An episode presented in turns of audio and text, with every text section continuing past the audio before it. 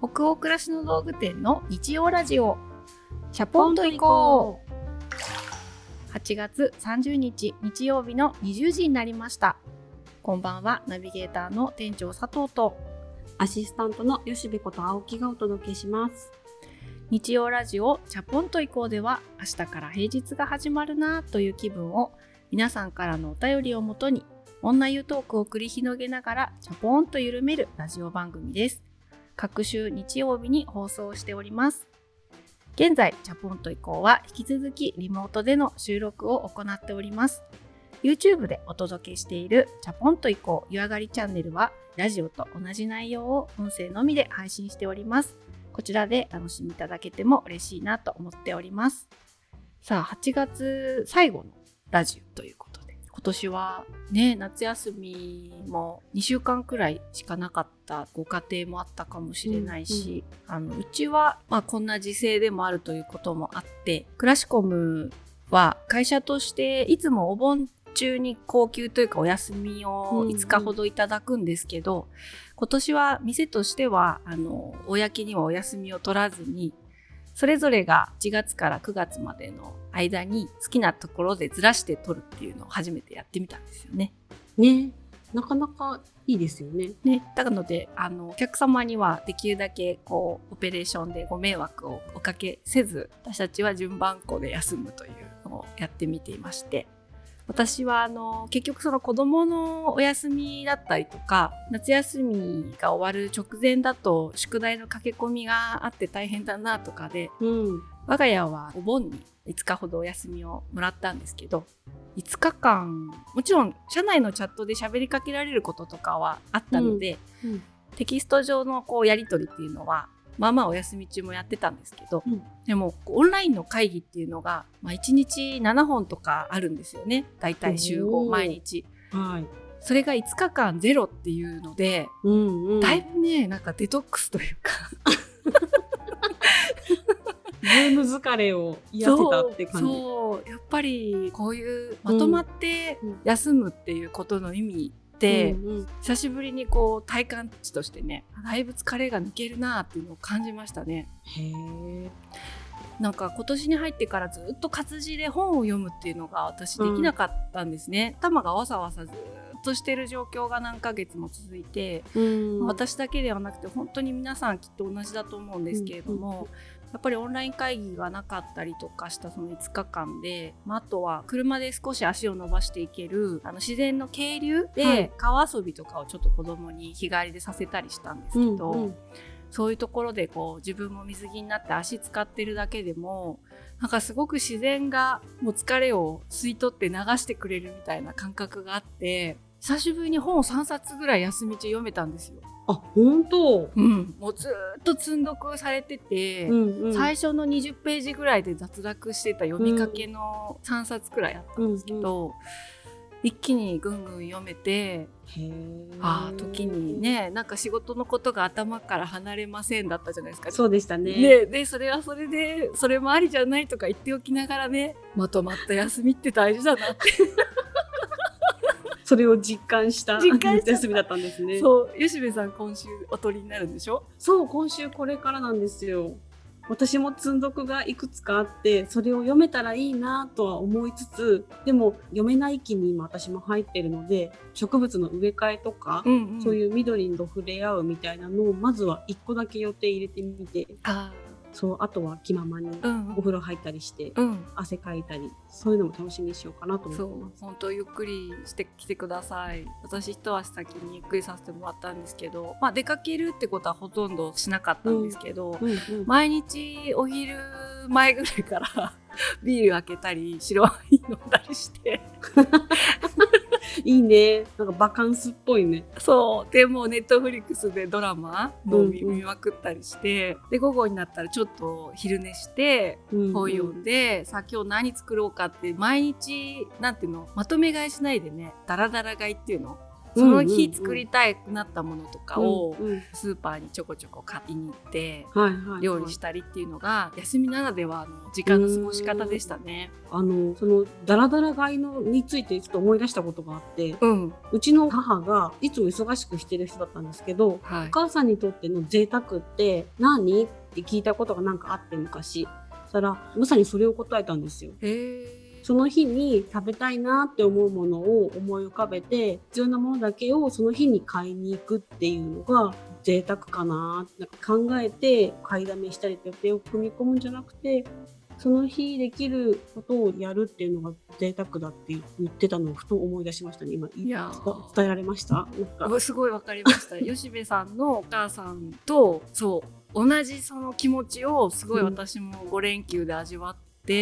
うん。あやっぱり日頃ってもう次の日次の次の日のことまで仕事の予定とか子供の予定とか食材の冷蔵庫の感じとかを皆さんもきっとそうだと思うんですけど考えることで忙しいじゃないですか、でも明日も休みだし明後日も休みだっていう気持ちだと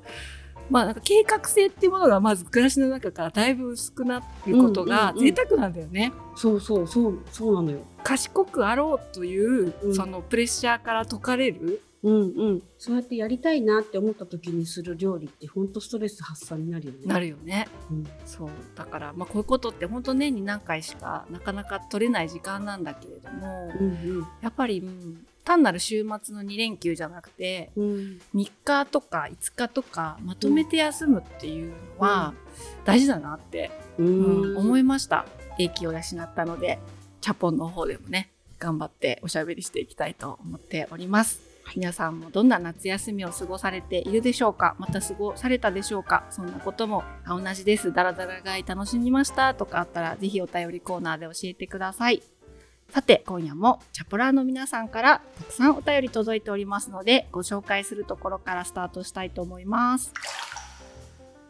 千葉県にお住まいのラジオネームポロンさんからのお便りです。初めてメッセージを送ります。私はステイホーム期間中にチャポイコと出会い、新しい趣味が増えたようで、各週日曜日が来るのを楽しみにしています。というのも、今3歳と1歳の男の子2人を育てているのですが、転勤族のため、両親や友達、親戚が誰もいない土地で暮らしています。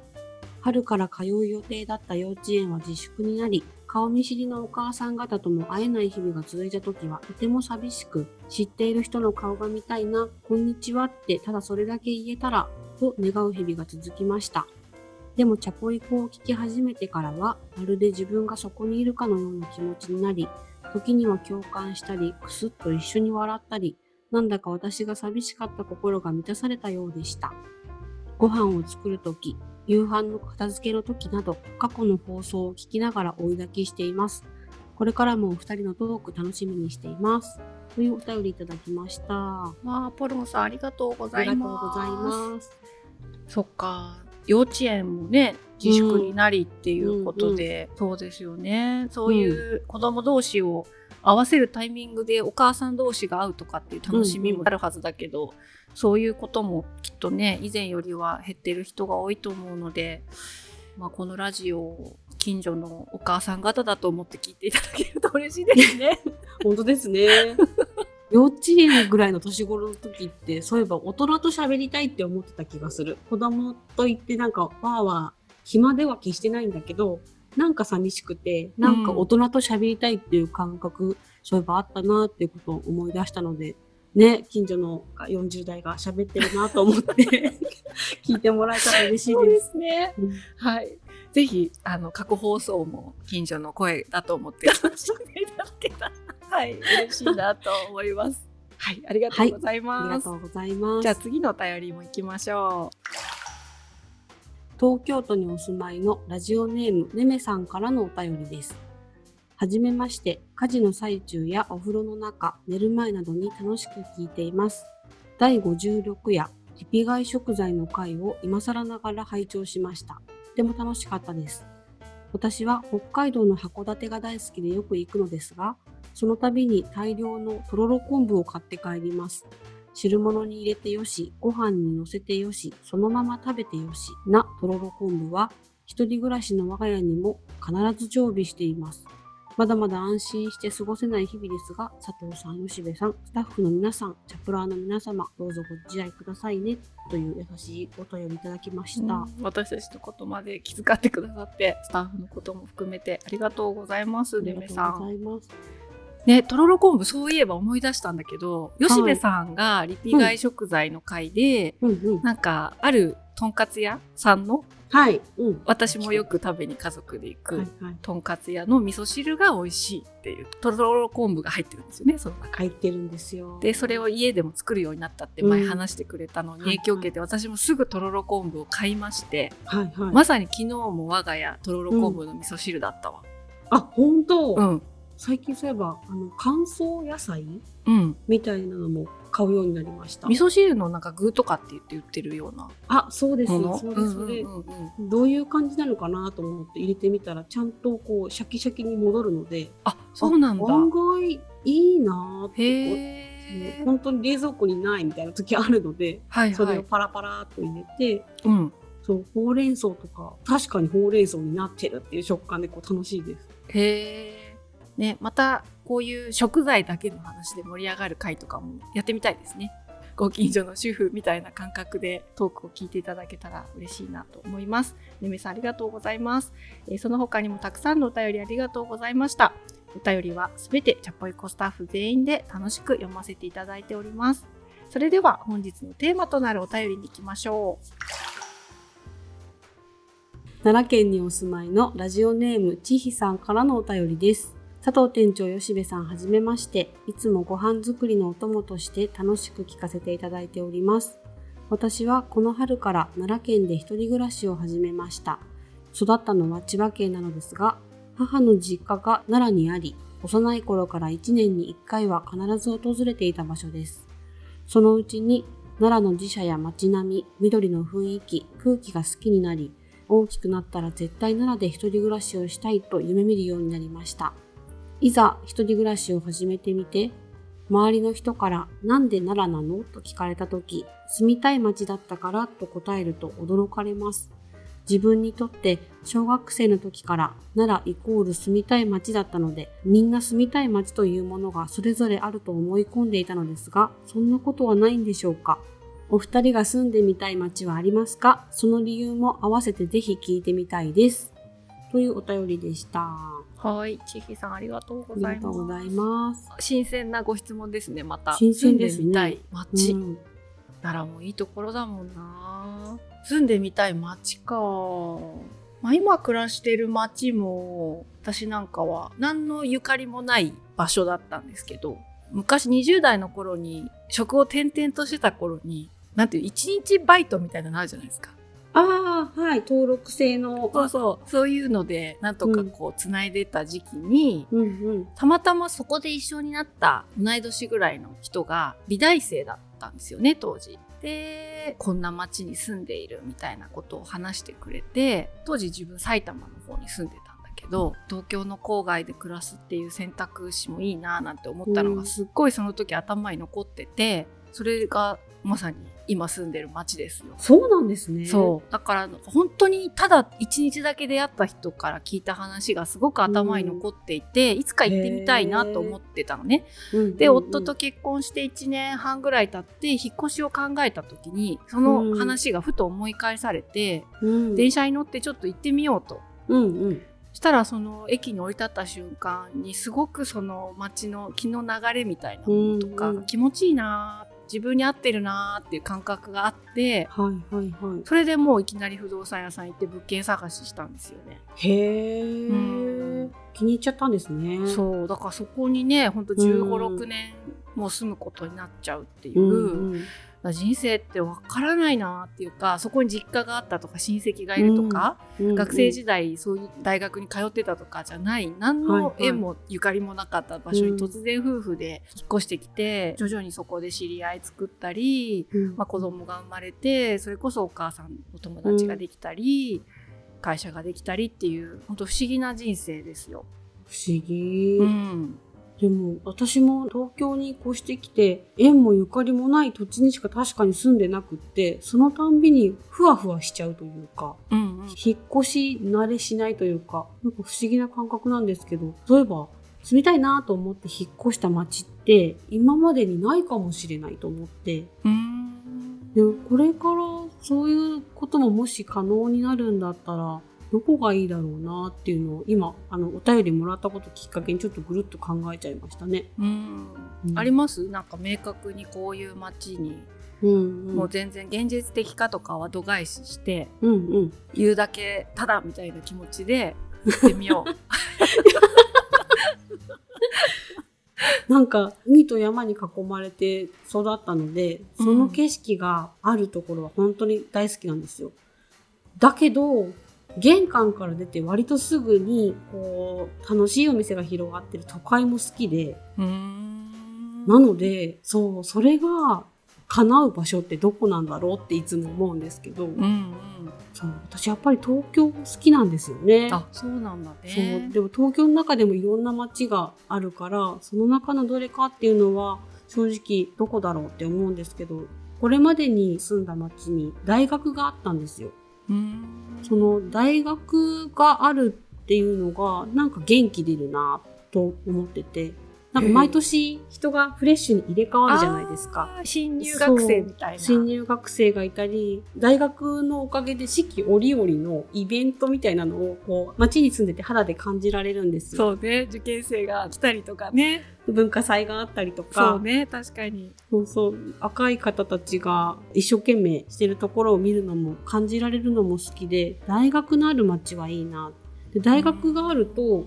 漏れなく緑もあるんですようん確かに。だから大学のある街好きかもしれないですそう吉部さんは東京が好きって言ったじゃない今。はいはいで私も好きなんですけど、うん千尋さんからお便りいただいて自分の原風景というか原体験みたいなものを考えてみたんですよ。で2つやっぱ思い出すことがあって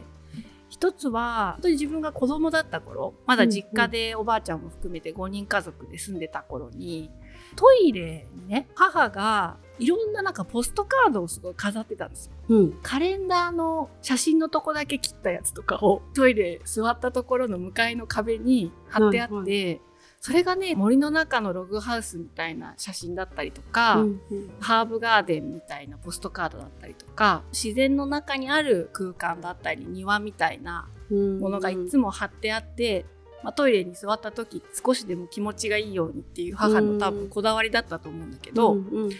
なんか一日何回もトイレって入るじゃない？はい。その度に、まあ、家族中でそういう光景を見てたから うん。なんかああいう暮らしをいつかしたいっていうことが、うん。やっぱり結構そのトイレから実家のトイレで相当刷り込まれたなと思っていて、なるほどね。でその私が中学3年だった時に父が仕事の関係で広島に転勤が決まって、うんうん。で兄はもう高校卒業だったんで祖母と東京残るっていう話になってうん私はまだ中学3年生であと、うんまあ、最低でも高校3年間学生やんないといけないから、うんうん。まあ、親元がいいかなっていうことでついていったんですよね、はいはい。広島に。なんかやっぱりそのトイレでね植え付けられてたその自然の中で暮らす自分みたいなイメージをうんうん。一回やっぱ試したくって、うんすっごいワクワクして楽しみにして転校したの覚えてるんだよね。へえ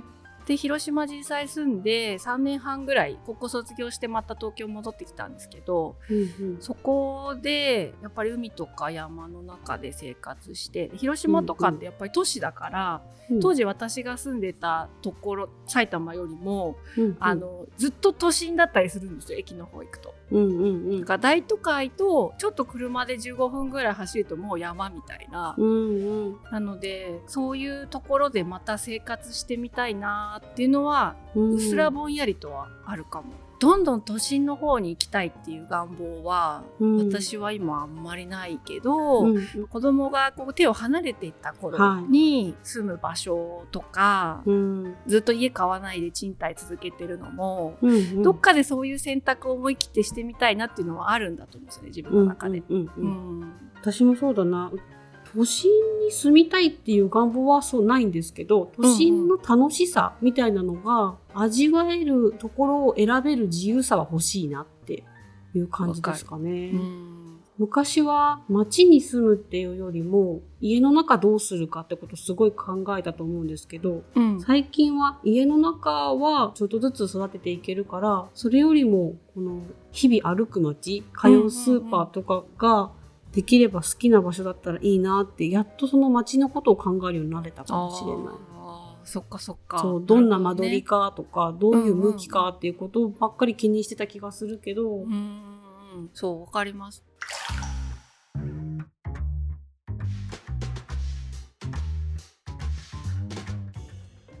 なんか、やってみないとわからないなっていうことを、まだ人生において残している感覚はあるんですよ。うん、例えば、全然違う県とかに引っ越して、うん、またそこで一から新しい人間関係築いていくと思ったら大変だよとか、うんうん、いろいろそのネガティブ方向のアドバイスっていっぱいされるじゃないですか。うんうんでも例えば「西の魔女が死んだ」っていう小説とか映画すごく好きなんですけど、うんうんはい、ああいうそのハーブが植わってるところにさあのシーツをパーッとハーブの匂いをそのシーツに移すためにおばあちゃんと舞が干すシーンあるじゃん。はいはいはい、いや人生で一回でいいからさああいうところで自分で育てたハーブの上で干したシーツで寝てみたいじゃない、寝てみたい。あのおばあちゃんのキッチンみたいなのとか平屋みたいなのとかにやっぱりずっと憧れがあるんですよね。あるよね。うん、なのでなんかこう元気なうちに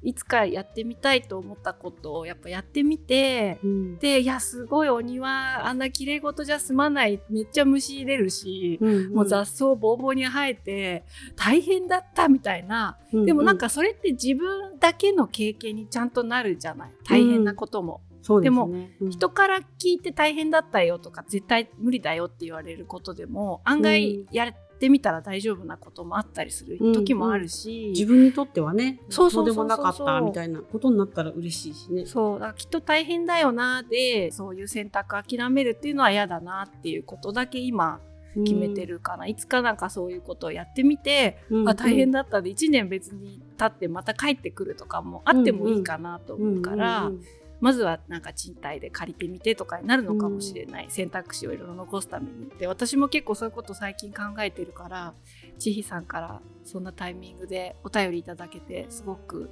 はかどりました脳が、ね、イマジネーションが。将来への。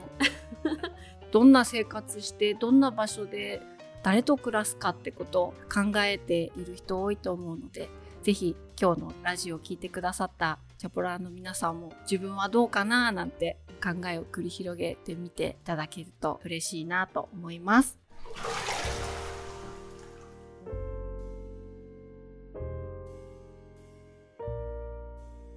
さて、じゃあ今夜の日曜ラジオチャポンと以降はここまでです。皆さん今日のお湯加減はいかがでしたでしょうか？今日は住みたい街はっていうところから幼少期の話とかねうん、これから先のイメージまで話がかなりこう時代的にはロングスパンで及んじゃいましたね。及んじゃいましたね。うん、今夜は吉部さん、お湯加減は何度でしたでしょうか？厚めだったのかな？ぬるめなのかな？迷うと中途半端な温度になりそう。41度。41度。41って刻んでるあたりに迷いが出てますね。